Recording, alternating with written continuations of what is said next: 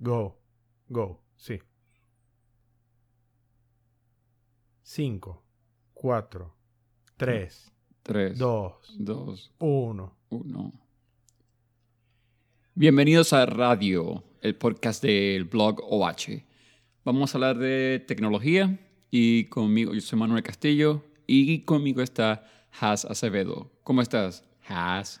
Hola Manuel y saludos a todas las personas que nos están escuchando. Vamos a hablar, yo quiero comenzar hablando de lo que está caliente en el mundo de la tecnología, la guerra más reciente, el mundo de la música, Spotify versus Apple, en donde Spotify acusa a Apple de competencia injusta, de la utilización a su favor como un arma de las políticas del iTunes o del Apple Store o del App Store. Pero Apple responde y ha dado una respuesta reciente sobre qué es lo que está sucediendo y cuál es la visión que tiene sobre lo que está diciendo Spotify. Pero cuéntanos un poco más, que tú eres el especialista de Apple en okhey.org. Bueno, el problema es que Spotify aparentemente eh, metió una actualización de su aplicación en el App Store y Apple la negó. Y aparentemente es porque Spotify tenía una opción donde le decía a los usuarios que si querían tener el servicio premium, que se fueran a la página web. Y esto va en contra de las reglas de Apple. Y eso fue lo que el, consejero general de Apple, eh, les dijo a ellos, mira, no lo puedes hacer. Y entiendo la preocupación de Spotify, porque Apple Music tiene, obviamente, tiene una, ya una buena entrada porque es una aplicación que, eh, que es propia del teléfono. Y con, con la cantidad de CDs que están bajando y todo, todo el mundo yéndose al streaming, eso es, eh, es un negocio que todavía está por, por prosperar. Y bueno, también es que Spotify no tiene el dinero, los recursos para seguir pagando y pagando y pagando y pagando. Apple tiene no sé cuántos billones de dólares y para que se les note como una baja en esos ingresos tiene que pasar mucho tiempo. Spotify de verdad no tiene el músculo financiero para seguir financiando eh, su proyecto. Claro, pero estoy viendo que en la entrada que pone sobre Apple conversa con Tidal para una posible adquisición, algo que calienta mucho más el ambiente porque Tidal a diferencia de los demás sistemas de música como Google Play Music o Amazon Prime Music, es una de las pocas, quizás la única que tiene relación directa para transmitir contenido. También yo agregaría lo que tienes aquí a YouTube, a pesar de que, bueno, ya, ya conversaremos de toda esta demanda que tienen los artistas contra YouTube, pero bueno, hablaremos de eso en un momento. Sin embargo, Spotify se está moviendo para colocarse al mismo nivel de Apple y Tidal, según colocas aquí, porque Tidal tiene contactos directos, pero contactos directos porque quien la funda, Jay-Z, también pidió artistas como Taylor Swift, como Kanye West, como Beyoncé, como, no sé, Daft Punk.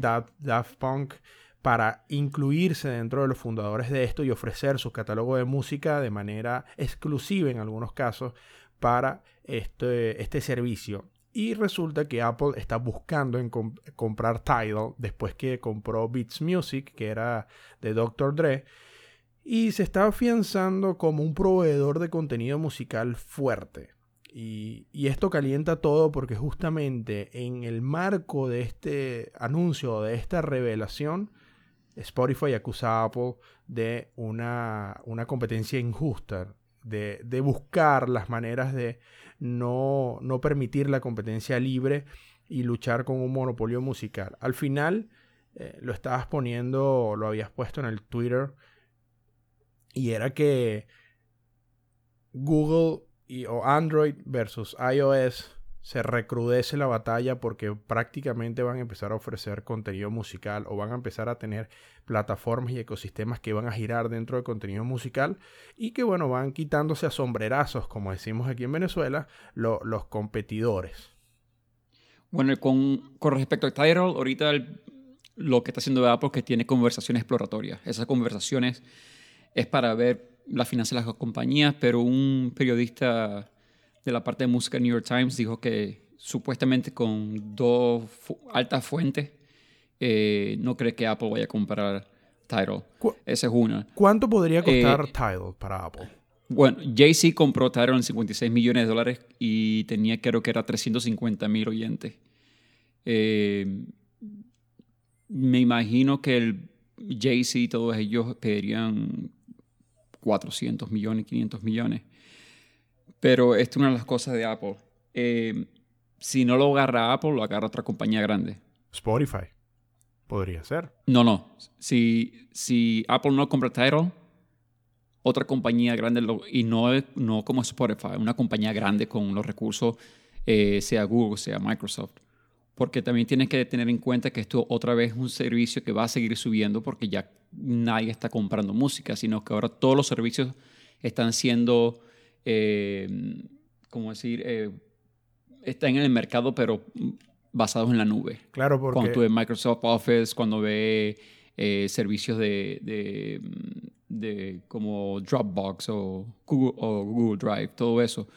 Um, como Pi entonces, Piper. si, si Tidal, si Apple no compra Tidal, entonces Apple tiene el, el peligro de que una compañía tan grande como Apple, como Google, como Microsoft lo compre. Y ahí sí puede haber mucha más competencia. Spotify no lo compra porque los inversionistas no creo que le den el, el dinero, tanto dinero para eso.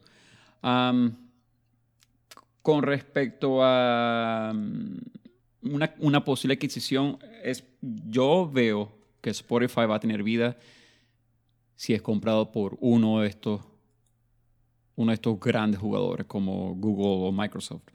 Porque otra vez, es- eh, Spotify ahorita se mantiene con inversionistas. Estamos en un Y los mundo... inversionistas no están viendo dinero. Estamos en una realidad de adquisiciones. Estamos en una realidad donde las empresas están adquiriendo unas con otras y parece que Spotify se vuelve el centro de una adquisición eh, porque se está metiendo en una batalla que indudablemente está luchando contra gigantes con, con los que no puede competir, pero no por calidad, sino por capital. Y yo creo que, bueno, es triste porque Spotify es una, es una empresa que tiene ya varios años y le lleva, una, le lleva la delantera en el servicio de streaming de música a todas estas y ha trabajado por reunir las, eh, los catálogos de música para poder ofrecerlos a la gente que definitivamente está avanzando en ese proyecto yo tengo mi música en mi computadora o en mi ordenador a, mira, eh, yo tengo la música disponible en cualquiera de mis dispositivos y tengo millones de canciones con un sistema de suscripción. Lo mismo que hizo que Netflix le ganara Blockbuster, ahora, se está, ahora está sucediendo en el tema de la música. Yo en lo principal, todavía eh, me gusta tener eh, la música dentro de mis dispositivos, aunque bueno, también tengo que reconocer que la calidad de conexión en donde yo estoy te obliga, ¿no? No puedes tener una suscripción porque eh, definitivamente la calidad de la música que la escucharás es la misma calidad eh, que podrías descargarla de manera de manera terrible, ¿no? Entonces no, no, no, te convencería, no, no te inspiraría tener la música en la nube, puesto que en el momento que decías tener conexión, pues no la vas a tener. Entonces, bueno, todavía está esa en mercados donde la conexión no es tan, no es tan alta, pero en el caso de Spotify, definitivamente está volviendo al centro de la, de la adquisición. ¿Y quiénes la pueden adquirir? En este caso, Google sería el principal culpable o el principal sospechoso, para decirlo de alguna manera, de adquirir Spotify, puesto que es o tiene una tiene una, una un catálogo de mercado, un catálogo musical que compite con lo que está ofreciendo Apple Music, pero también quién más podría comprar Spotify? ¿Quién más tendría bueno, la capacidad de comprarlo? Vamos a comenzar que Spotify todavía no está a la venta. Eh, no sé si los inversionistas estarían presionando para eso, no ten, de verdad no tengo idea. Pero también lo que Apple ve es que Spotify tiene 100 millones de suscriptores, 30 millones de ellos son el servicio premium contra los 14 o 15 que tiene Apple Music, a pesar que Apple Music tiene un año. Pero también... Y toda la plataforma que, Apple, que, tiene atrás de... Sí, y, de y, pero también lo que está viendo Apple es que eh, los usuarios de Spotify, 20% de ellos que comienza con el, el, sistema libre, el 20% de ellos se convierte, se, se, eh, son suscriptores ya premiums, que es el mercado de Apple Music. Eh, otra vez, es, es, un juego donde yo creo que tres o cuatro compañías grandes, otras tecnológicas, son las que van a dominar el mercado. Eh, eh, Radio salió, salió eh, Pandora tiene problemas, uh, Rhapsody, que ahora se llama Napster, también está por eso. Esa es una... En este momento, jugadores pequeños no entran en, en este partido de grandes ligas. Porque, por ejemplo, vamos a colocar Apple Prime Music. Apple Prime Music tiene Mm, casi lo mismo que todos los demás, pero sin su catálogo es mucho menor. Entonces, eh, discografía nueva no tiene mucha. Lo de... El caso de Google Music, mm, más o menos igual. Pero Spotify, los artistas tienen que meter su, su, um, sus canciones en Spotify por, por el alcance que tiene. Por ejemplo, Radiohead no le queda otra opción que meter su álbum en Spotify. Kanye West con The Life of Pablo, eh, cuando él había dicho que nunca, nunca iba a tener su, eh, su nuevo disco en Apple Music en Spotify, sino solamente en Tidal, tuvo que agarrar y echar retro un poco y dejar que Apple Music y Spotify también tuviesen esa opción. Lo más... Los músicos no se pueden negar a, todas esas opciones. Mientras más... Mi, mi percepción es que mientras tu música esté en más servicio, vas a obtener más dinero, porque también recuerda que un músico obtiene 0. ¿Cuánto era? Es menos de un centavo por reproducción. Menos de un centavo. Yo puedo, sí, 0.7 centavos. Exactamente. Y eso no es que va para eh, el, músico. Eso va para la disquera. Claro, lo que, lo que tiene que entender la gente, lo que tienen que entender la gente, y hago un paréntesis aquí te interrumpo, es que tampoco es una lucha de Taylor Swift, Selena Gómez, eh, o Justin Bieber, One Direction o cualquiera de los grupos que se llame contra el determinado servicio. Es una, es una lucha que tienen las disqueras. Lo que pasa es que los artistas son los voceros de las disqueras. La disquera le dice, mira, si yo te pago a ti un centavo por reproducción, pero si, si te vas a otro servicio, yo te voy a poder pagar dos centavos por reproducción, pero tienes que demandar al primer servicio. Entonces, bueno, los, artistas se vuelven voceros de las disqueras porque al fin y al cabo con ellas son las que tienen los contratos y con ellas son las que distribuyen su música y son estas al final las que deciden en qué servicio va la música. En el caso de YouTube, que es lo que estamos hablando, existe una demanda, y yo creo que ya iba por 178 artistas de renombre, em, tanto en Estados Unidos como en el resto de América, América como continente, por supuesto, donde estaban demandando a YouTube el cambio de un sistema de distribución de ganancias muchísimo menor y también una revisión del sistema del fair use o del uso, uso noble de la música, en donde también recibirían algún tipo de beneficio si hay gente que está utilizando la música de una u otra manera. Pero esto no es Taylor Swift contra YouTube. Taylor Swift es una vocera de las disqueras. Esto es las disqueras contra YouTube. Y cerrando ese paréntesis, quiero decir una pregunta que te estaba diciendo justamente ayer. Y no será también que en vista de que YouTube es, sin duda alguna, uno de los servicios con mayor sistema, con mayor catálogo musical dentro del mercado mm, y que le estén minando o que le estén buscando la manera de, de una u otra manera, cambiar ese sistema de beneficios. No podría ser que, que estaría Apple detrás de toda esta asesoría o los abogados de Apple para minar a YouTube, porque ese catálogo, si empiezan el streaming, se iría directamente a, Android Music o Google Play Music. Bueno, lo interesante que eh, Trent Reznor de Nationals, que él es ahorita es empleado de Apple, en una entrevista para Rolling Stone sacó, eh, dijo algo así, pues que YouTube eh, se enriquece a costa a espalda, a, costa del trabajo de los músicos. Entonces, Trent Reznor, por quien, o sea, ¿cómo habla? Habla como músico, habla como empleado de Apple. Y esto es una entrevista donde estaban explicando la nueva versión de Apple Music. Así que yo creo que lo hace por los dos. No, eh, no sé. Bueno, yo creo que definitivamente ver a Trent Reznor hablando en nombre de una compañía demuestra que los tiempos avanzan y uno no se da cuenta, ¿no? Sobre todo cuando él hace 15 años habrá sido, cuando él soltó su disco, pirateó él mismo su propio disco para no cumplir con los contratos que él mismo decía que eran injustos que tenía con la disquera y él dijo, ah, ok. Hace como buen fanático de Inch Nails, eso fue en el 2007. 2007, hace nueve En un concierto en Australia unos fanáticos le estaban diciendo que eh, su último disco, Year Zero, costaba 35 dólares en Australia. Y cuando él le preguntó a la disquera por qué costaba tanto, eh, porque la disquera simplemente le dijo, bueno, porque son tus fanáticos y yo igual lo van a pagar. Entonces un concierto le dijo, ¿sabes qué?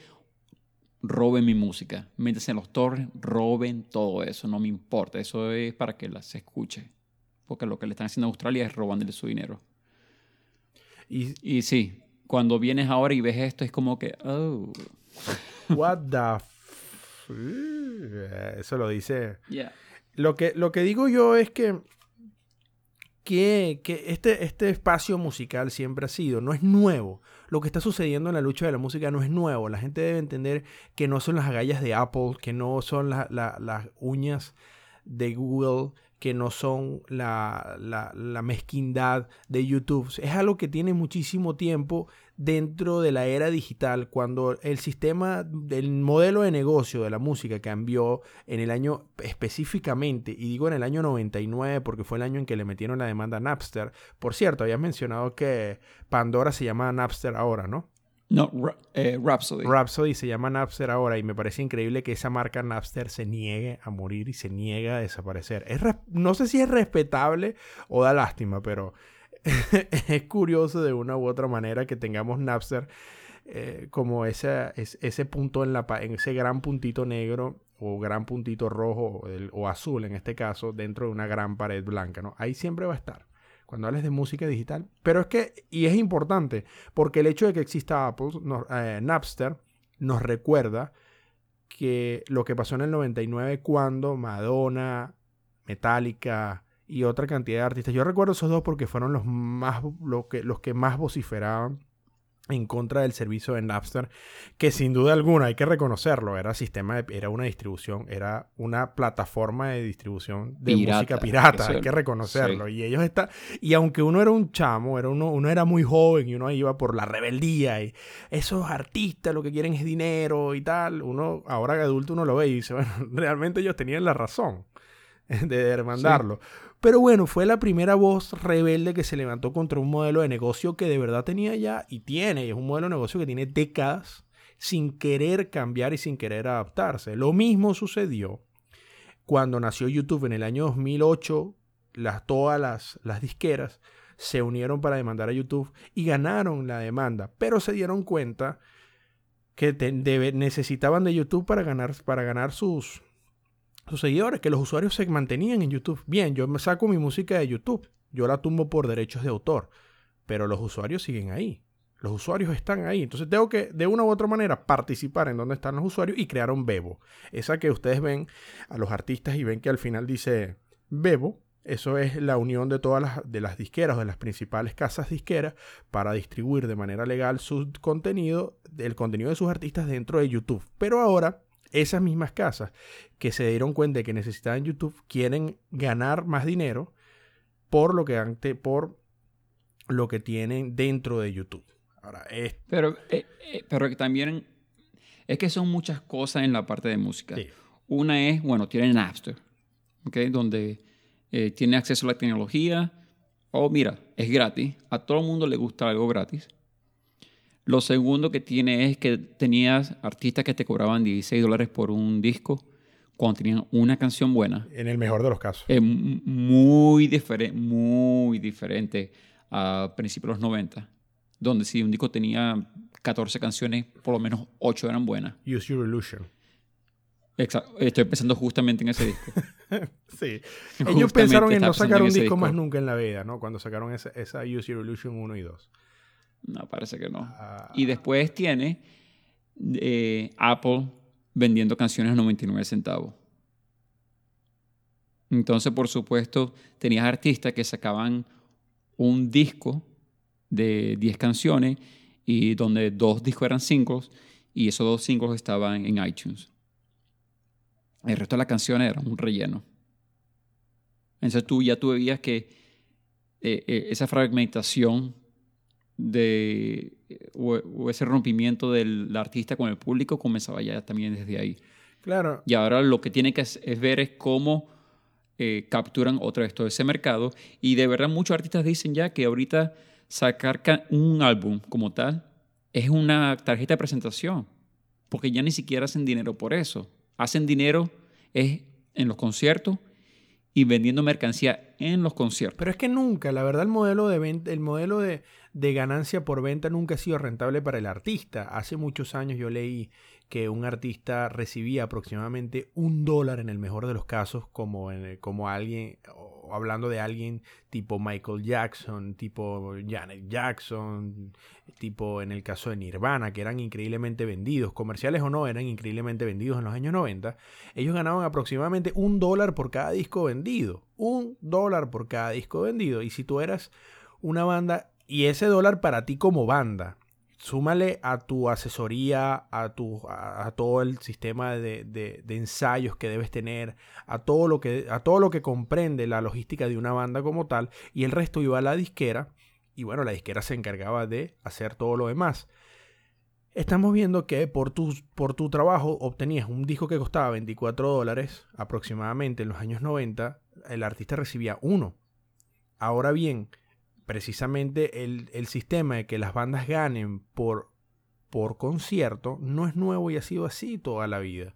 La música es un subproducto, los fanáticos son los, lo que realmente ponen dinero para, para que las bandas estén, los contratos de los patrocinios, los contratos. Por eso es que ahora uno ve todas las bandas y parece más un equipo de fútbol donde tienen patrocinantes, donde llenan conciertos, donde tienen sus fanáticos nombrados, o sea, les ponen nombres a sus fanáticos.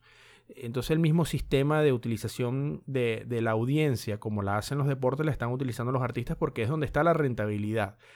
Y ahora nosotros vemos que los artistas no tienen ese sistema, la gente ya no espera con ansias. Yo recuerdo cuando uno esperaba dos años, cúnchole, cuando, ¿Cuándo va a sacar el nuevo disco la, mi banda? ¿Cuándo va a sacar el nuevo disco? Y las bandas están, bueno, el disco está en estudio, entramos en estudio y estamos grabando y falta un año y faltan seis meses y cuando te queda un mes para decir, llega la banda y dice, todavía nos queda un año porque tenemos que hacer un remastering de ah, tres canciones.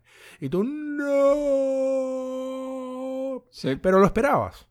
Ahora la banda dice, bueno, aquí está, voy a sacar el álbum la semana que viene, pero aquí tienen mi single. 99 centavos. Entonces ya no tienes esa ansiedad, ya la, gente espera más bien es cuándo va a venir el artista a tu ciudad para poder ir al concierto, que es lo mismo que ha sido toda la santa vida con los artistas. Y pareciera, por eso es que digo que los artistas, cuando hacen, cuando uno ve este tipo de peleas, cuando uno, uno ve este tipo de luchas y ve artistas hablando, o en el que como hablamos ahora de, de Trent Reznor, como hablamos de, de Taylor Swift, y discúlpame por haberlos puesto en la misma frase, cuando vemos a One Direction, Justin Bieber, artistas que son gigantescos máquinas de producir dinero, vemos que no son, ellos no están hablando por ellos, ellos están hablando por una disquera que si la disquera habla por un vocero, pues bueno, ¿quién va a escuchar a una industria que se encarga de alimentarse en un sistema de gente o de la fanática de gente? Prefiero yo poner a, a mis voceros respetados y no estamos viendo a la gente que, está en la calle, no, estamos, no le están preguntando a los usuarios qué quieren y no le están preguntando a la gente qué es lo que realmente está buscando de un artista, ¿no? Lo que está viendo es, ay, mira, el pobre Taylor Swift está reclamando por YouTube que tenga más dinero y Taylor Swift tiene una flota de tres aviones privados, tiene dos mansiones, tiene cualquier cantidad de carros. Entonces tú, tú ahí es donde te pones a pensar, ¿no? Eh, bueno, un artista, que, un artista que ha sabido aprovechar la piratería eh, ha sido Iron Maiden. yo leí hace poco que ellos lo que hacen es, ellos tienen un grupo que aparentemente ellos se meten en esas páginas eh, como en los torrents y todo eso. Y ya parece que pueden ver desde dónde descargan los tracks, las canciones. Y basado en eso, ellos agarran y van a esa ciudad a tocar. Por ejemplo, ellos, ellos, cuando, ajá, ellos cuando van a Brasil, Eh, Brasil tiene una economía que está por el suelo, pero sin embargo, ves que ellos hacen cinco conciertos en cinco ciudades diferentes en Brasil. Y se llevan sus 747 y es todo el concierto con todo el equipo. Y es en estadios y, los estadios están full. Eh, entonces tú dices, bueno, si nadie compró disco de Iron Maiden, ¿cómo es posible que ellos todavía se, se, sepan las canciones nuevas? Y es por eso, porque ellos vieron una manera de utilizar esa información a su favor. Y vaya, para tú poder alquilar un 747 para estos conciertos, la idea le ha salido buena. Y pintarlo. Pero, y pintarlo, porque lo pintan. Sí, pero también es la parte del artista que vive por la casa, que su disco es bueno, pero entonces si yo he tocado su única canción mil veces, y mil veces es bastante, esa persona solamente recibe eh, que 10 dólares. Entonces imagínate, si para esa persona tener un sueldo respetable al mes como artista, son, tiene que tener más o menos como, diría yo, para una sola persona, quizás 300 mil, 400 mil eh, tocadas de la canción. Suponiendo que solo subsista de eh, la distribución de su contenido en digital. Que no tenga ningún tipo de concierto o ningún tipo de, de gig, como dicen los americanos. ajá. Suponiendo que solo grave, solo grave para, para digital. No, no, no, él no hace conciertos, no va ni siquiera al bar de la esquina a tocar. No, tendría que ser alguien como. Tendría que ser un artista que. Un youtuber, básicamente. Sí, o sea, tiene que ser una persona bastante grande que saque una canción cada mes eh, agarrar esa ola en el próximo mes, tirar otra canción, agarras la ola y así va, pero ese ritmo no es bueno. Pero en fin, este, se va a poner interesante. Em, vamos a ver cuál es la... De hecho, una de las cosas que se me olvidó decirte, una de las cosas importantes que sí me pareció cómica fue que el consejero consejero general de Apple le dijo a Spotify que inclusive la aplicación que está ahorita en la tienda de Apple no sigue los lineamientos de la compañía. ¿Y por qué la aceptaron entonces? Eh, es una buena pregunta. ¿Es esto quiere decir que, ah, ahora me di cuenta de que tu aplicación no cumple con los requerimientos, fue aprobada por los bots que tienen ellos de revisión, pero ahora que nosotros le metimos la lupa, no cumple con los requerimientos. ¿Qué quiere decir esto? Que le, meten un, o, les manda un cease and desist, es decir, una, una carta para modifican o la sacamos de la aplicación, de la, tienda. No, sino simplemente, simplemente eh, dijeron eso para callarles la boca. Mm. Eso es todo. Bueno, pero esa es una respuesta de un niño de, de preescolar, te lo digo así. Honestamente. Te lo digo que me parece me parece que muchos argumentos no tenían, salvo los normales de, bueno, mira, el sistema de suscripción tiene que estar totalmente explicado dentro de la eh, tienda. Esto es una de las cosas, esto es una de las cosas que, que muchas personas no ven. Okay? Hay, existen dos puntos de vista con respecto a Spotify y Apple.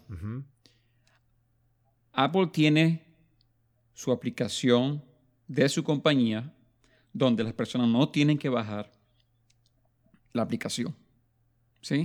No tienen que hacer nada. De hecho, la tarjeta de crédito ya está en el Apple Store, solamente tienes que eh, encender la opción para que te cobren mensualmente. Eso es todo. En el cambio de Spotify, tú tienes que agarrar y por la aplicación, bajar la aplicación, eh, suscribirte a la aplicación, o si te quieres ahorrar los 3 dólares, porque por el Apple Store es mucho más caro, porque Apple tiene que cobrar su 30%. Así que Spotify le dice a su usuario, hey, no lo hagas por, por el App Store, anda para nuestra página.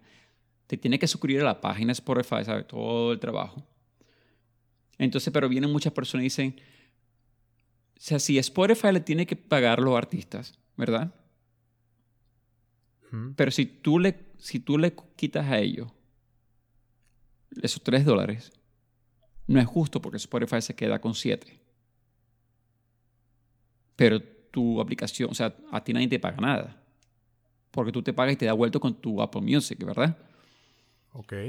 Entonces la primera, la senadora Elizabeth Warren hace dos o tres días estaba hablando sobre eso, que eso era anticompetitivo, que era básicamente lo mismo que hacía Microsoft con Explorer, que Spotify no puede competir con Apple Music es porque si un usuario se quiere meter, se, se quiere suscribir a Spotify mediante la aplicación, va a ver que le cuesta 13 dólares. No, y además no solamente los 13 dólares, sino para qué me voy a suscribir una aplicación que ya me trae el teléfono instalada de manera nativa. Sí, entonces, bueno, una es esa, ¿no? Pero la, la otra parte es, es lo que dicen otras, lo que las personas que están a favor de Apple, es, mira, tú cuando te metiste en este negocio, tú sabías cuáles eran las reglas.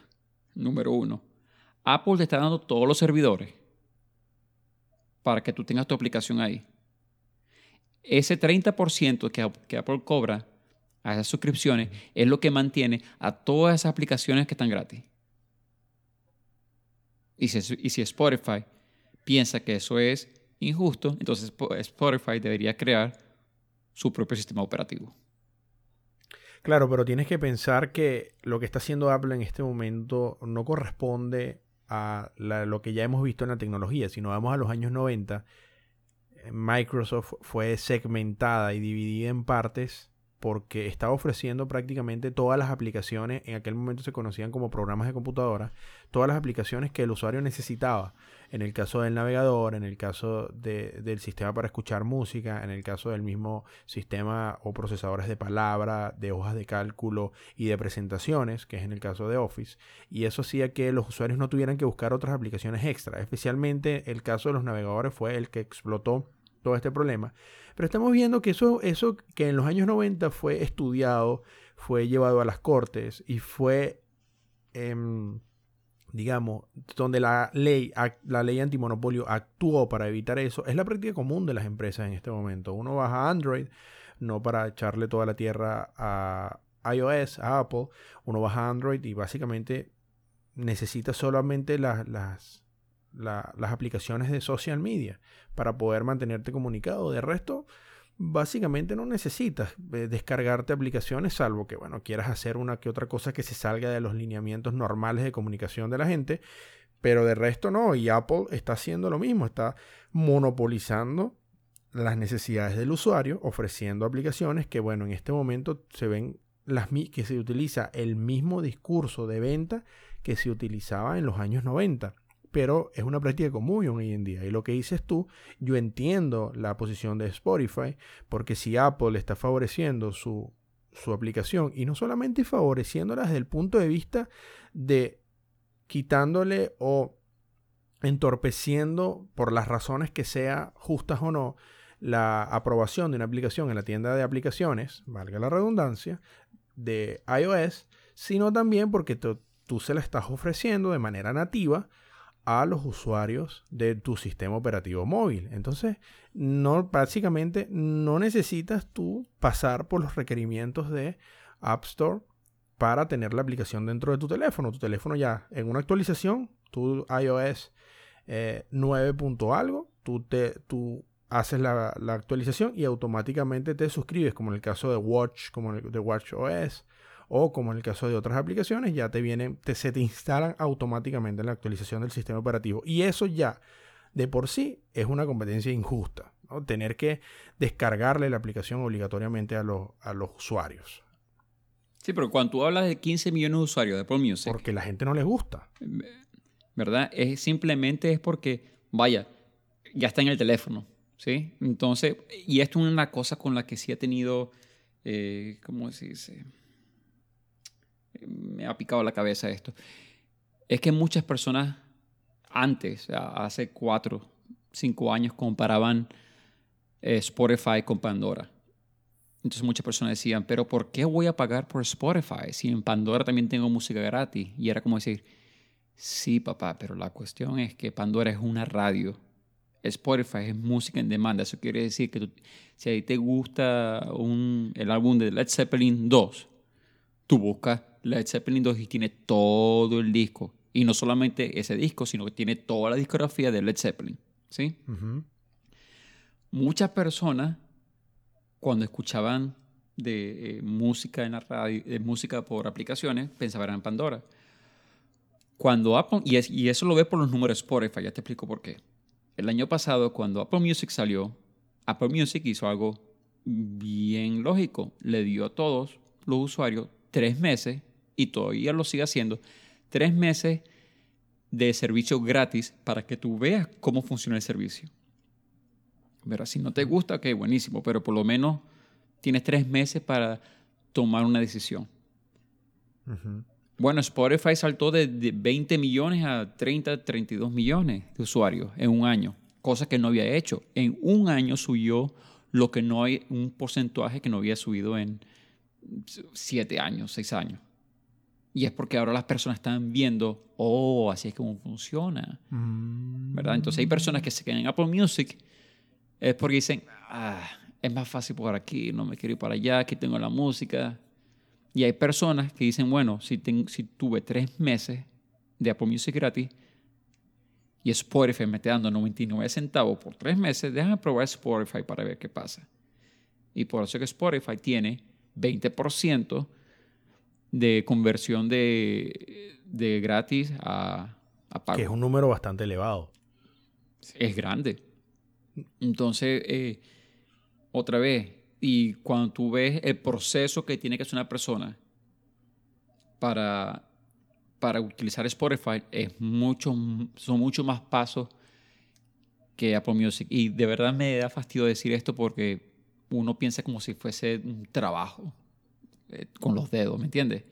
Ah, tengo que apretar la pantalla una claro, pero tu cerebro, tu cerebro automáticamente está, lo que te estaba diciendo justamente antes de comenzar, ¿qué es lo que te dice el, eh, tu, músculo mental? Menos, mientras menos pulsaciones de dedo hagas, más fácil es y más conveniente. Tu cerebro te dice, mientras más efectivo seas, es decir, mientras menos pasos hagas para obtener un producto, es el, es el por donde te vas a ir, la facilidad.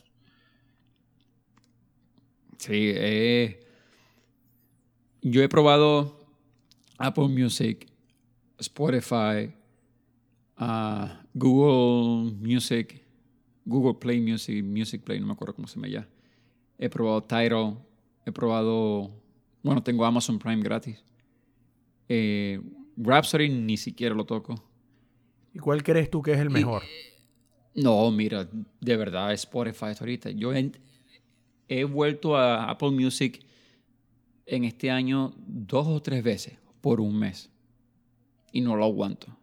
Y es uno que eh, la interfaz de usuario eh, mm, no es tan cómoda como la Spotify. La otra es que un, eh, Spotify tiene algo que es muy clave que, para mí y son los playlists. Y eso creo que lo escribí hace unos cuantos meses bueno, pondremos el vínculo. los playlists de Apple vienen dados por alguien, por una persona. ¿sí? Estos son, estos son nuestros, nuestros curadores y estos son tus playlists. Listo. Spotify tiene los curadores Spotify, pero también tienen personas. Entonces, por ejemplo, si a ti te gusta Silicon Valley, si tú vas para Apple Music para buscar todas las canciones que han tocado en Silicon Valley, no lo vas a conseguir en Apple Music. Pero tú vas para Spotify y tienes a un fastidiado que se ha puesto a ver toda la serie, todos los capítulos, mete Shazam, ve el, nombre de la canción, lo buscas por Spotify y lo mete en un playlist y lo comparte con todo el mundo. Eso para mí es lo más clave del servicio. Ese usuario se llama Manuel Castillo. ¿Sabes? ¿Sabes que sí? No, pero, tengo ese playlist. Tengo playlist.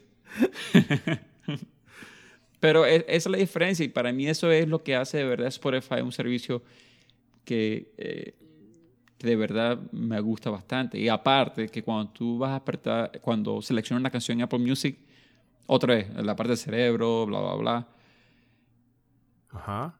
Eh, Apple Music tiene un retraso como de un segundo segundo y medio comparado con Spotify en cualquier tipo de conexión.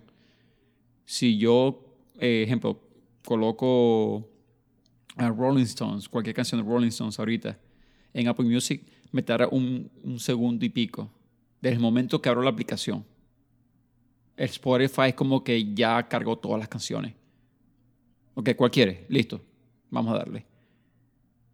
Y eh, esa es otra ventaja que tiene, que tiene Spotify. Ahora, ¿qué podemos esperar para el futuro de esta, de esta lucha? Eh, veremos que Spotify, aunque todavía no se habla, será objeto de algún tipo de adquisición o podrá subir el... ¿qué, ¿Qué necesitaría para subir el nivel y poder competir con los gigantes dentro de este mundo de la música digital? Spotify necesita bastante inversión y es simplemente porque eh, no, sí hay inversionistas, pero no creo que tengan la convicción de tirar tanto dinero a un servicio que todavía no ha dado ganancia. Mm. Desde que Spotify comenzó, ha dado pérdida. O sea, ellos están perdiendo dinero. Sí, ellos siguen perdiendo dinero. Y uno de los números claves de ellos fue este año donde ellos perdieron dinero, pero fue que el, el volumen de usuarios subió. Y ellos tienen una tienen un número como base para quedar parejo, para no perder dinero. Y no me acuerdo si eran 50 millones o algo así de usuarios pagos. Pero en Spotify necesita bastante dinero. Apple Music va a seguir eh, como eh, flexionando sus músculos, hablando con artistas, utilizando la marca de Apple como algo que es cool, todo eso. Este, tiene a Jimmy Iovine, que es legendario en la música. Tienes a Trent Reznor, que también ha hablado a favor de los artistas. Y mm, el otro que sí me está interesando como viene es Amazon, porque Jeff Bezos tiene dinero.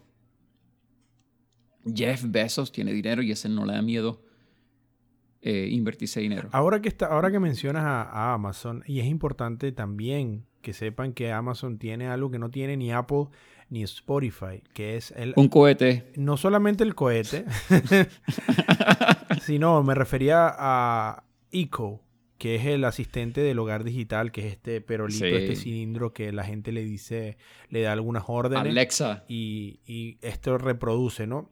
¿Y por qué lo menciono? Porque si tú estás en tu casa y este tiene un sistema, está conectado a tu sistema de sonido por la vía inalámbrica que tú utilices, en este caso Bluetooth, cuando tú le digas Amazon, no recuerdo, Alexa creo que se llama el de, el de Amazon, ¿no? Sí, Alexa. Alexa, le dices, Alexa, reproduce tal canción. Evidentemente, la canción que va a tomar Alexa de la nube no va a ser ni de Apple Music ni de Spotify, sino de Amazon Prime Music dónde la va a utilizar. Y si tú tienes este sistema dentro de tu casa o estás en una fiesta o estás en una reunión y le dices, en el caso de que vayas a una reunión después de una cita, Alexa, reproduce Barry Manilow. Entonces, evidentemente, la, la, biblioteca musical de Barry Manilow que va a tomar no va a ser ni de Apple Music ni de Spotify, sino de Amazon Prime Music. Y esa entrada de física, porque esta es una entrada física dentro del hogar de los usuarios, es una ventaja competitiva que todavía está siendo subutilizada en el mundo de la música para Amazon Prime, pero hay que tomarlo en cuenta, porque además de esto, Amazon tiene dinero y tiene dinero bastante, y el año pasado fue la primera vez en su historia que Amazon fue rentable.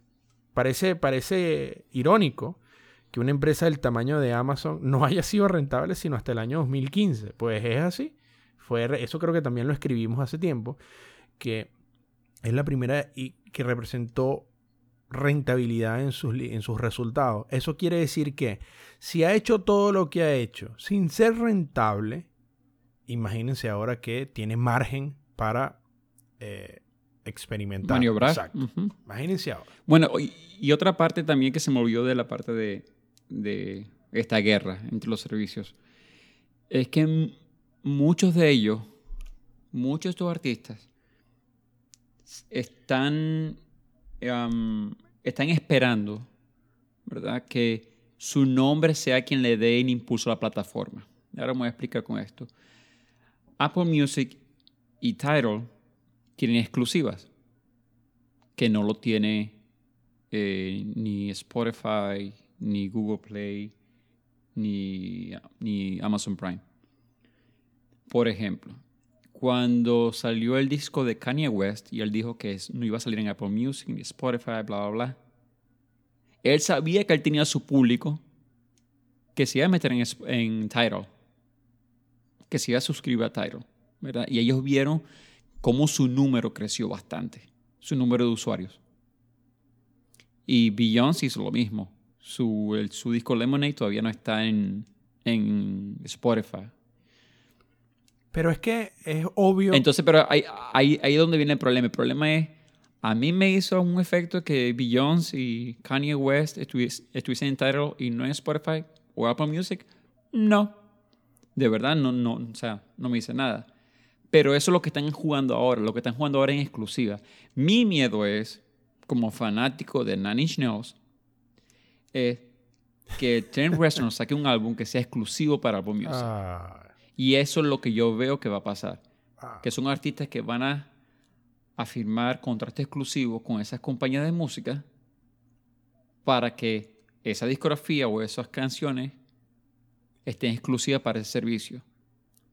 Si Apple Music compra Tyro, lo que podría pasar es hacer alianza con todos estos artistas y vas a tener mucho más exclusivas en Apple Music. Por ponerte un ejemplo, Prince no tuvo su música en Apple Music ni Spotify, solamente en Tidal.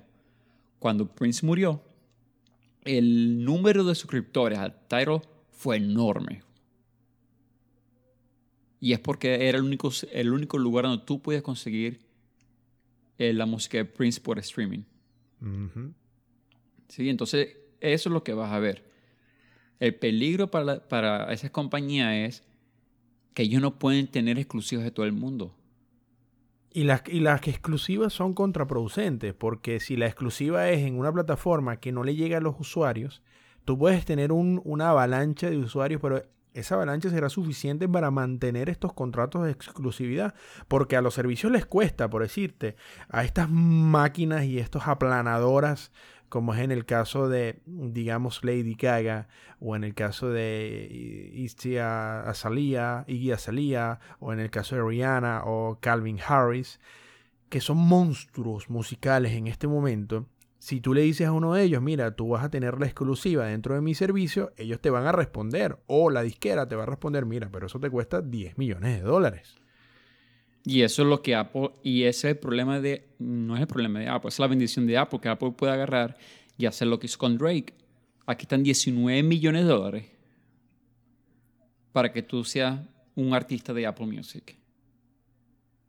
Spotify no le puede pagar un millón de dólares a, a un grupo finlandés ni siquiera. Ellos no tienen esa cantidad de dinero. Por eso fue que Spotify contrató a, Troy Carter, que era el manager de, Lady Gaga, es porque ese tipo aparentemente tiene esos contactos. Porque ahorita lo que va a pasar es, son también son exclusivas con, con las compañías. Es que son las exclusivas son las, exclusivas son con las compañías, no con los artistas, porque eso eh, lo, vemos en el mercado americano, pero falta el mercado europeo, el mercado asiático que es un monstruo, el K-pop, el J-pop, son cuestiones increíblemente, yo podría decir que son el fenómeno K-pop, en donde viene Psy de Gangnam Style, es tan o más grande que el mercado americano, con menos gente. Sí, pero, pero ve esto lo veo. Si a ti te pagan 15 millones de dólares, ¿verdad? Por ser exclusivo de este servicio, uno es que ya recuperaste tu dinero y la izquierda recuperó su dinero. Y número dos, es que ni por la cantidad de streaming que hagas vas a llegar a 15 millones de dólares.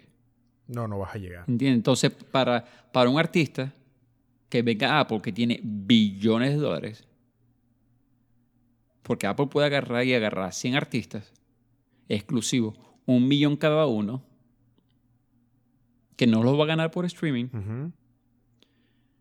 Tiene 100 artistas de peso y los coloca como artistas de Apple Music. Claro, pero yo te voy a decir una cosa que quiero incluir ahora. Estos son buenas, la gente dirá, si nos están escuchando hasta este momento dirán, bueno, pero entonces la industria de la música está arruinada y ahora qué voy a hacer? Voy a tener que irme a Apple Music, voy a tener que irme a algún servicio que ya yo no estaba y ya voy a tener entonces que pagar el doble. No se asusten. Primero que esto ha sido así, como ya lo dije en anterior, hace, hace rato, esto ha sido así toda la vida en la industria musical. Segundo que estas son muy buenas noticias para los eh, artistas independientes. ¿Y por qué? Dirá uno de ustedes.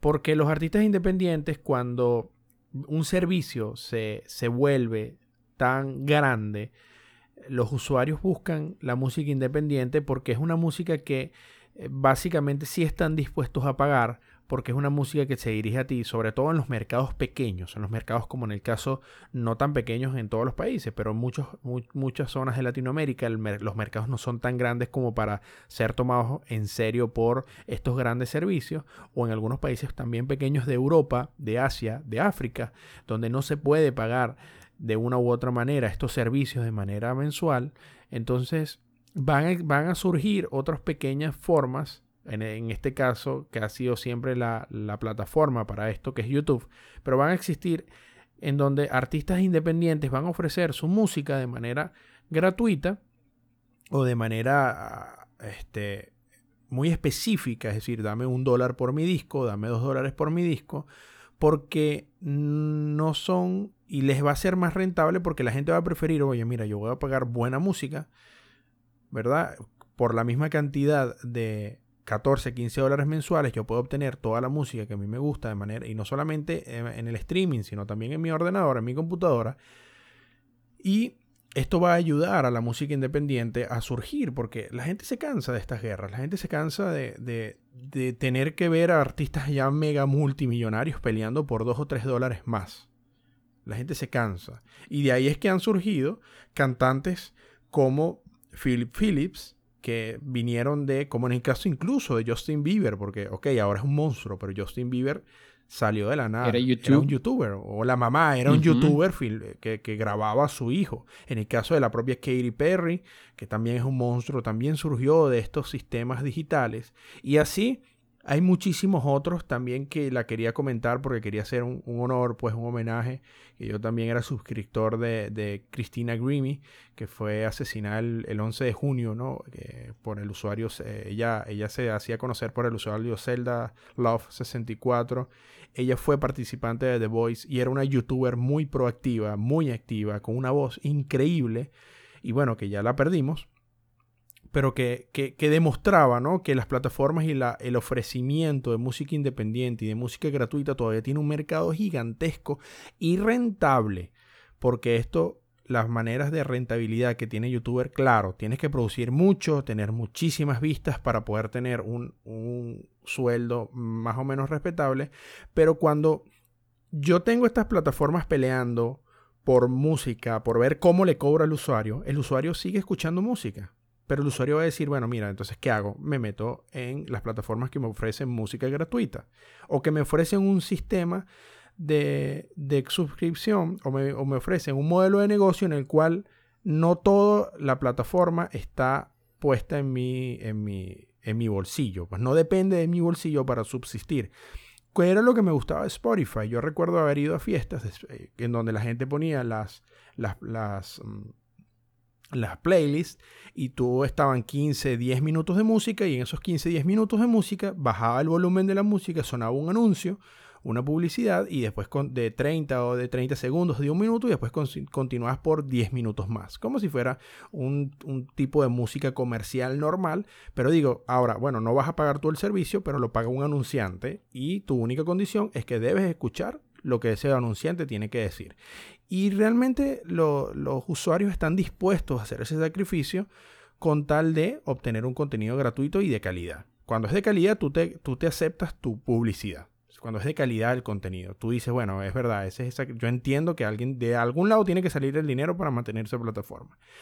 Y ahí está, estas dos, esta guerra entre los grandes servicios musicales, pareciera no entender que el usuario a veces no tiene, no quiere o no puede pagar esa cantidad de dinero por una suscripción eh, mensual. Porque si tú vives, por ejemplo, en Venezuela, como es mi caso, ¿cómo haces para pagar una suscripción de Spotify o de Apple Music mensual? No puedes, simplemente no puedes. Sí. Pero bueno. Y el, te queda opciones, sí, te queda opciones como Pandora, como Spotify gratis. Exacto. Yo, mira, yo pago simplemente porque uno, eh, nada, simplemente por la opción que no me gustan los, uno, no me gustan los comerciales y segundo es que cuando pagas eh, por la suscripción tienes acceso a, a, todos los discos, o sea, puedes tocar las canciones que tú quieras. No tengo que estar, este, cuando es gratis y tú tienes tu playlist, el playlist no te lo toca en orden, sino en forma aleatoria. Eh, y, si, y no puedes tocar un disco completo, sino que Spotify te manda a una radio. Y si quieres escuchar, por ejemplo, a The Wall de Pink Floyd, en gratis, eh, sí, en la parte gratis no lo puedo hacer, sino que me toca eh, Hey You y después se va, no sé, a, Morrison, otra canción. Bueno. pero en fin, em, está súper interesante esto. Vamos a seguir viendo y vamos a seguir informando qué es lo que está sucediendo. Eh. Eso no muy convencido realmente.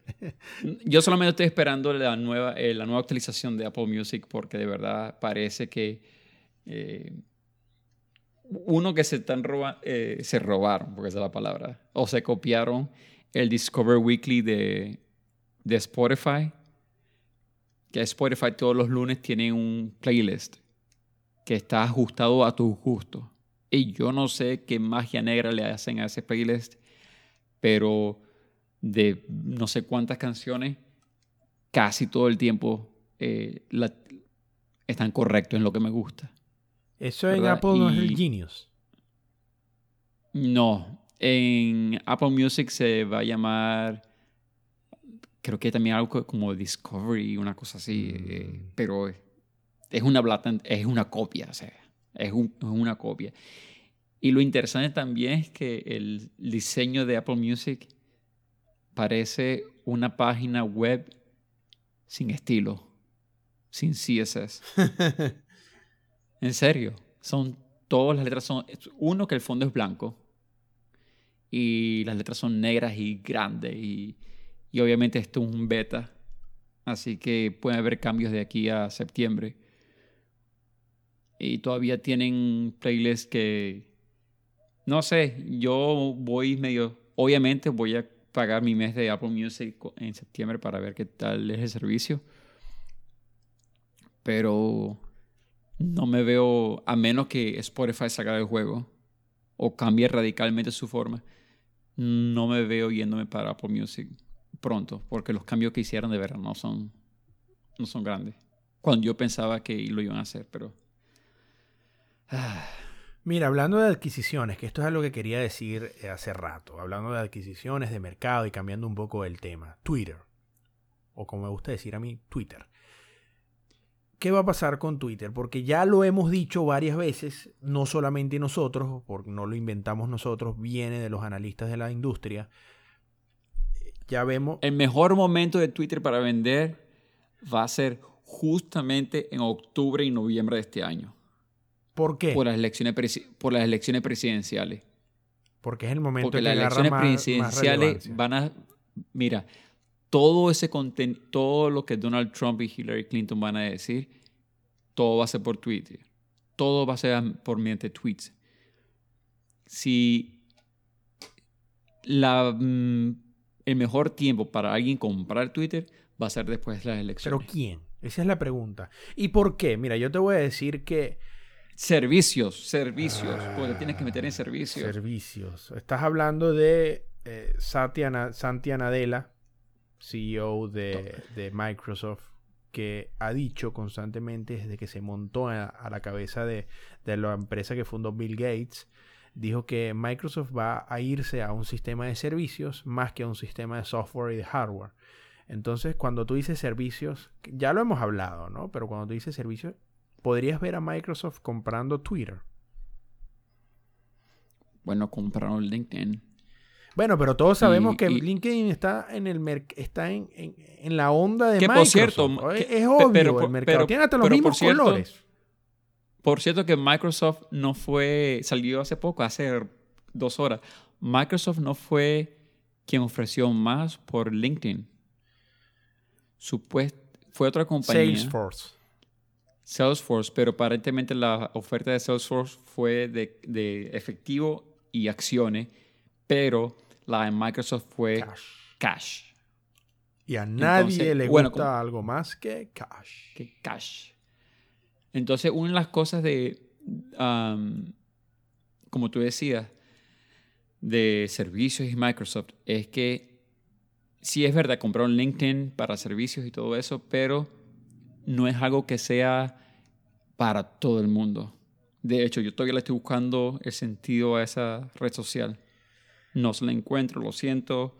A muchas personas les funcionan, a mí no. Es que Eh, no bueno, estamos, no me estamos en mucho. ese mercado. Tampoco yo me imagino que tú, tú, tú utilizas eh, Microsoft Office Excel. Estoy seguro. Nah, a veces lo tengo que utilizar. Bueno, pero hay Eh, gente que le utilizo- funciona, hay gente que es su único programa. No, no, no, no, no, no, no, estoy hablando de LinkedIn. Yo hablo de, de- de Excel. Ah, no, yo tengo utiliz- yo eh, utilizo Google Docs. Bueno, me precisamente. gusta todo que se, que se quede grabado de una vez.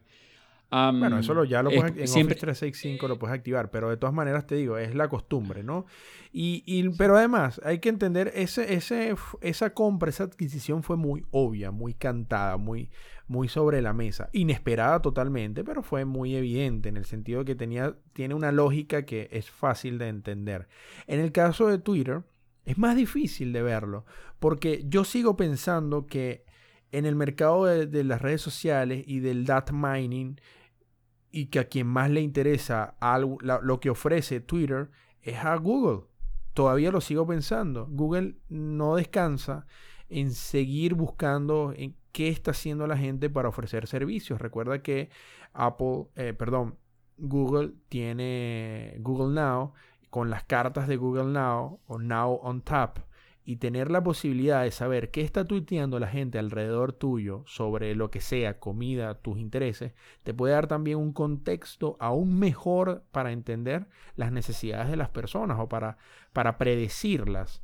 Y yo sigo creyendo que Google es la empresa que, que tiene, debería tener más interés en adquirir una, una oferta, en una oferta, en una posible oferta, debería estar pensando en adquirir algo basado en, en Twitter. Sin embargo, me- yo quiero agregar... a mí me gustaría que... ah. Yo quiero agregar que por primera vez, ya lo hablamos en un podcast pasado, cuando dijimos qué le faltaba, qué necesitaba Twitter.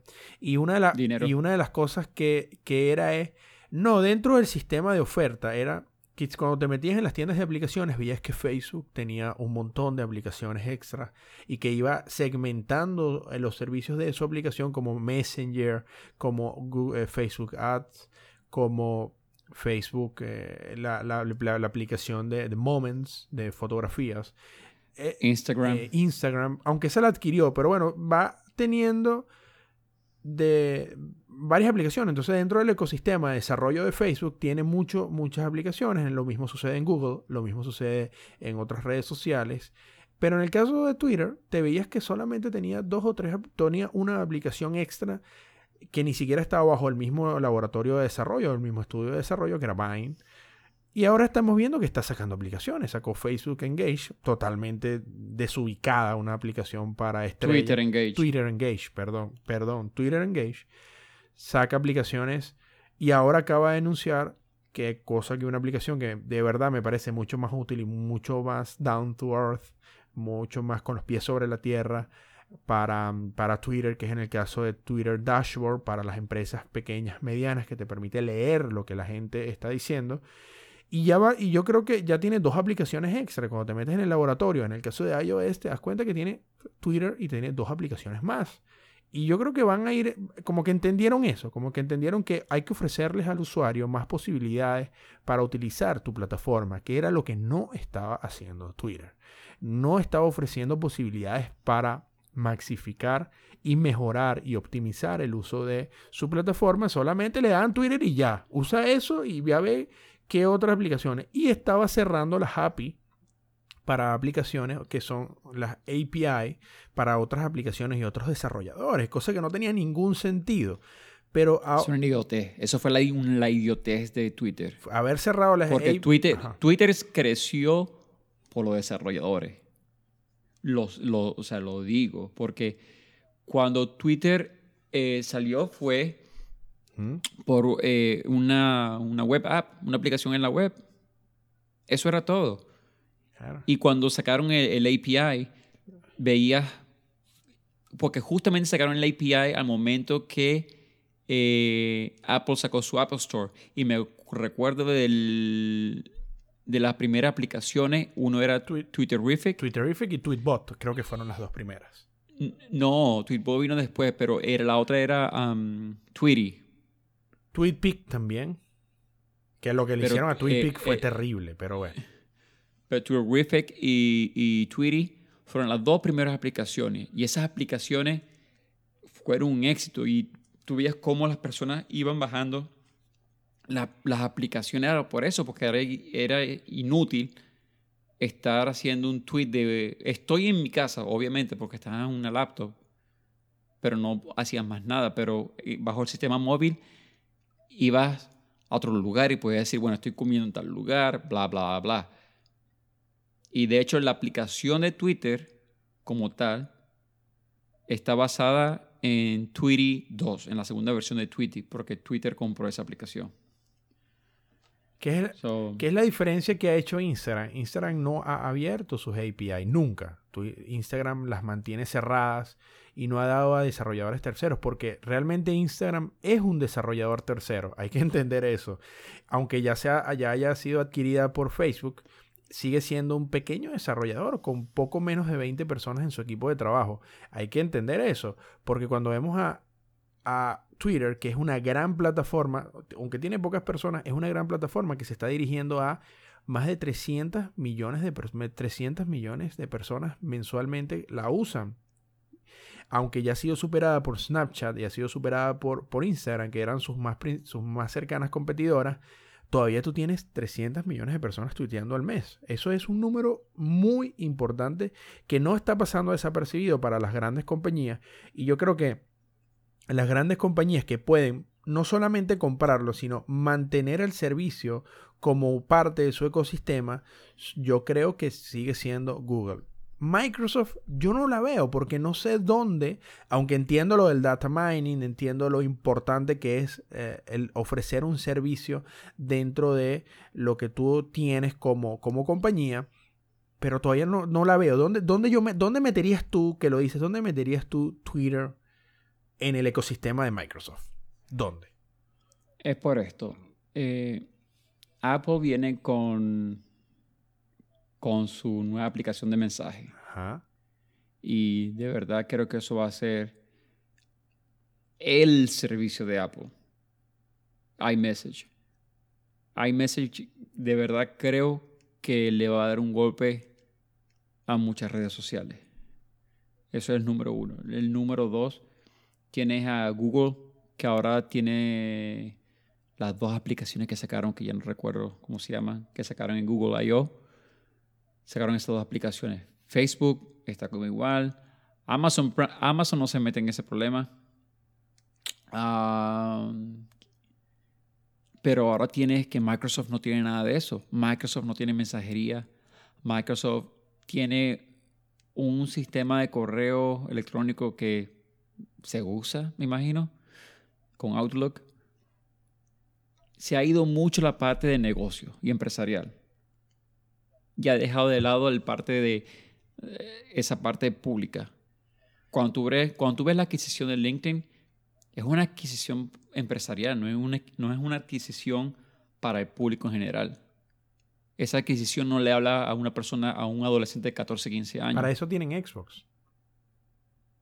Sí, pero el problema es ese. El problema es que no es igual. Y tú necesitas una plataforma que ya está establecida. Xbox Live. Yo.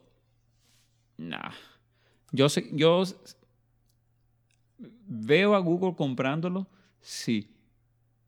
Pero la opción más lógica sería la de Microsoft. Todavía no, todavía no lo veo, no lo veo de esa manera, porque la, por cierto, las aplicaciones de Google fueron, creo que Hello y Hello o algo así, si no me... Eso, Aló. Aló y Hello. Fueron las dos aplicaciones. Pero es que eh, Google no ha dado pie con bola, hablando muy venezolano, en el lanzamiento de aplicaciones de mensajería, si no te acuerdas bien, o si te recuerdas bien, de algo llamado Google Bus, que fue el primer, la primera intento de enfrentamiento de Google a, Twitter, que fue que murió eso. ¿Cómo que se llamaba? Google Boss. Boss. Oh, sí. No te Igualito, era un sistema muy parecido a que estaba todo respaldado con tu... Yo, yo tengo los, los, tweets o los bots, no sé cómo se le llama, todavía en mi correo electrónico y me da mucha risa porque, porque bueno, eh, como un fiebrudo early adopter, me encanta meterme en todos esos servicios y, bueno, me da risa que eso duró muy poco porque bueno, ya le estás ofreciendo lo mismo que le ofreces a los demás, entonces de repente... Eh, Google no quiere seguir ofreciendo eso, sino bueno, voy a hacer lo mismo que hace Facebook. No voy a inventarme un servicio nuevo, aunque Facebook también ha tenido sus golpes, ¿no? En, ofrecer servicios. Te voy a decir. Pero, pero bueno. ¿Cuál adquisición? ¿Cuál adquisición? Si pasaría, me moriría de la risa por la ironía. ¿Cuál? Que Google, que Google compre Yahoo. Mira, me eh. moriría de la risa. Sería, sería, sería algo más simbólico. Tú, sabes, pero ya va, recuerda que, uno, uno, se burla de Yahoo, Uno se burla de Yahoo. Tú sabes que Yahoo, Yahoo no quiso comprar Google porque no le había sentido. Esa es la historia de Yahoo y Google. Creo que era, ¿cuánto era? Era un billón de dólares y el, la junta de Yahoo dijo, por favor, por favor, esa compañía no va para ningún lado. ahí, fue, ahí fue donde, si no me equivoco, fue Larry Ellison. O el que, el que les dio un cheque de 100 mil dólares. No fue si fue Larry Ellison o fue Eric Schmidt. El que le dio, sí, creo que fue Eric Schmidt. Que después fue el CEO. Parecería lógico, pero fue uno de estos grandes ya magnates de la tecnología que les dio los primeros 100 mil dólares a, a Sergey Brin y a Larry Page para desarrollar los servidores que ellos estaban desarrollando para almacenar la internet, porque su, su mensaje de ventas era, queremos ordenar internet. Esa era la, la, intención y el PageRank hace eso, ordena internet. Por eso es el secreto mejor guardado y por eso han querido en Europa, dicen que el hecho de no abrir PageRank es, es competencia injusta, pero ese, ese, ese, es, tu, este, ese es tu producto. Me parece un... Eh, eso es, eso, eso es como como que Europa le diga a Coca-Cola que tiene que dar su receta para que todos compitan de igual Ese fue el argumento que dio, que dio la Junta de Defensa. Esa la perdió la, Fiscalía Antimonopolio de la Unión Europea, porque esa fue la, no, nos vamos a abrir. Eso fue en Alemania, si no me equivoco. Le dijo, no vamos a abrir nuestro, nuestro, page, eh, nuestro algoritmo de PageRank, porque no, porque eso es nuestro, nuestro producto, eso es secreto. Y mm, pero bueno, en ese momento, cuando estaban haciendo esta venta, cuando estaban haciendo ese pitch, en el, eso habrá sido el año 98-99, Yahoo era el, el, monstruo o lo más grande de Silicon Valley. Y sin duda alguna veían a todo el mundo por sobre los hombros. Ahora ellos ven a todo el mundo con los ojitos de, del gato con botas de Shrek. Cómprame. Cómprame. Cómprame. Pero. No, bueno, en fin. El problema no es tanto que lo compren, el problema es que hay dos problemas que tiene Yahoo. Yahoo tiene una, base de usuarios todavía monumental eh, y bastante importante y todavía es uno de los sitios más visitados del mundo. El Yahoo News todavía es uno de los sitios más inventados, más visitados del mundo. Y ese es el primer problema porque hace que se infle el, el número de usuarios y por tanto le diga a la junta directiva queremos tanto. Pero lo segundo es la cantidad de adquisiciones locas que hizo Marisa Mayer que no le dan sentido a la estrategia de Yahoo. Marisa Mayer eh, merece un podcast aparte. Sí, no, no hablaremos de Marisa Mayer en este, en este podcast, pero, pero sin duda que sus adquisiciones locas fueron, es, es, uno de los... Créeme, este año, cuando, este, este, año, porque este año va a pasar, cuando Yahoo, cuando Yahoo se venda, vamos a tener un podcast de, no solamente de Marisa Mayer, porque tampoco es justo, sino de los otros CEOs que estuvieron antes de ella ah. y todas las oportunidades que ellos fallaron. Aunque con Marisa Mayer ya... Eh, fue la gota que derramó el vaso. Sí. No, es que Yahoo, Yahoo fue eh, alguna empresa que fue too big to fail y falló. muy grande para, para fallar.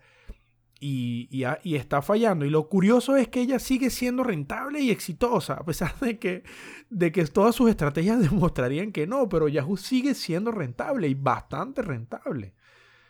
O sea, es la ironía del, del Silicon Valley. Eh, Yahoo, no Yahoo es, el chiste recurrente de las empresas de tecnología o de los grandes, de los gigantes de tecnología, pero sigue siendo rentable. Es más rentable por lo menos que Twitter.